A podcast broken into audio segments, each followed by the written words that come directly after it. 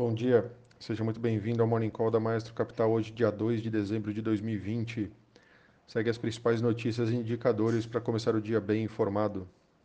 Após o rally na primeira sessão do mês de dezembro, os índices das principais bolsas mundiais interromperam os ganhos né, é, hoje pela manhã, com as perspectivas para as vacinas e estímulos seguindo no radar. Pela manhã, o governo do Reino Unido se tornou o primeiro do mundo a autorizar o uso emergencial da vacina desenvolvida em parceria entre as farmacêuticas Pfizer e a BioNTech, passando à frente do governo americano que vem ensaiando um movimento similar. A vacina pode começar a ser aplicada na próxima semana. Com isso, os índices de mercado, agora pela manhã, Tóquio fechou o dia com uma ligeira alta de 0,05%, enquanto Hong Kong e Xangai na ponta oposta em queda de 0,13% e 0,07%, respectivamente.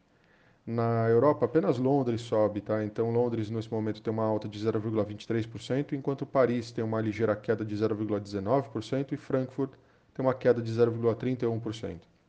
Nas Américas, os três índices em queda, então o Dow Jones é, cai 0,33% agora pela manhã, o S&P 500 cai 0,22% agora pela manhã e o Nasdaq cai 0,20% agora pela manhã. Na agenda hoje nós temos a produção industrial aqui no Brasil às 9 horas da manhã, é, o ADP, o, de variação de emprego privado, o relatório do ADP lá nos Estados Unidos às 10h15 da manhã. É, e também temos o, o, segundo dia de depoimentos do Jerome Powell, presidente do Fed, também nos Estados Unidos, ao meio-dia. No destaque local, é, após as eleições municipais, o Congresso Nacional começa a voltar suas pautas, como nós temos mencionado aí é, nos últimos dias. É, os senadores já têm em mãos o calendário de votações. É, na quinta-feira, dia 3, amanhã, ocorrerá a apreciação do projeto de lei que trata das diretrizes para a distribuição de vacinas contra o Covid-19, por exemplo.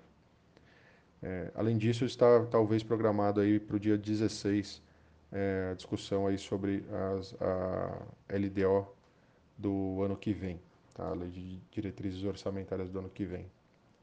É, também tem a ONS aí reportando aí baixos níveis nos principais reservatórios brasileiros, é, brasileiros, logo após a ANEEL anunciar a retomada do sistema de bandeiras tarifárias, já passando a vigorar a bandeira vermelha é, em dezembro. E por último, aqui no destaque local, o Ministério da Agricultura aí pediu 4 bilhões de reais para ser usado pelo Tesouro Nacional. É, o recurso seria para reforçar as linhas de investimentos do Plano Safra em 2020 e 2021.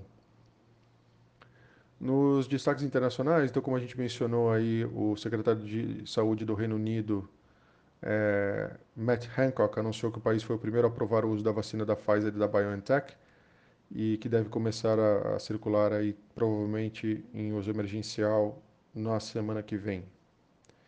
Além disso, as negociações aí para um novo pacote de estímulos nos Estados Unidos foram retomadas ontem.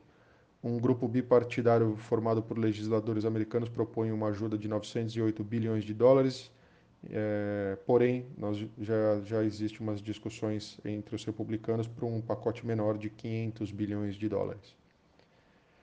E por último aí, o Airbnb aí pretende realizar seu IPO na Nasdaq com um preço médio de 47 dólares por ação e que pretende captar aí 2,5 bilhões de dólares. É, se tudo ocorrer dessa forma, estima-se aí o valor de mercado da empresa em 35 bilhões de dólares, tá? E falando de empresas aqui no Brasil, então a Intermédica fixou o preço de R$ 69,50 por ação em sua oferta subsequente, o conhecido como follow-on.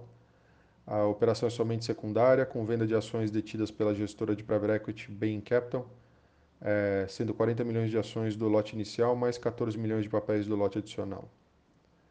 É, a Petrobras, ontem, a diretora de refino e gás natural da Petrobras, Annelise Lara, disse esperar concluir a venda da Liquigás ainda esse mês.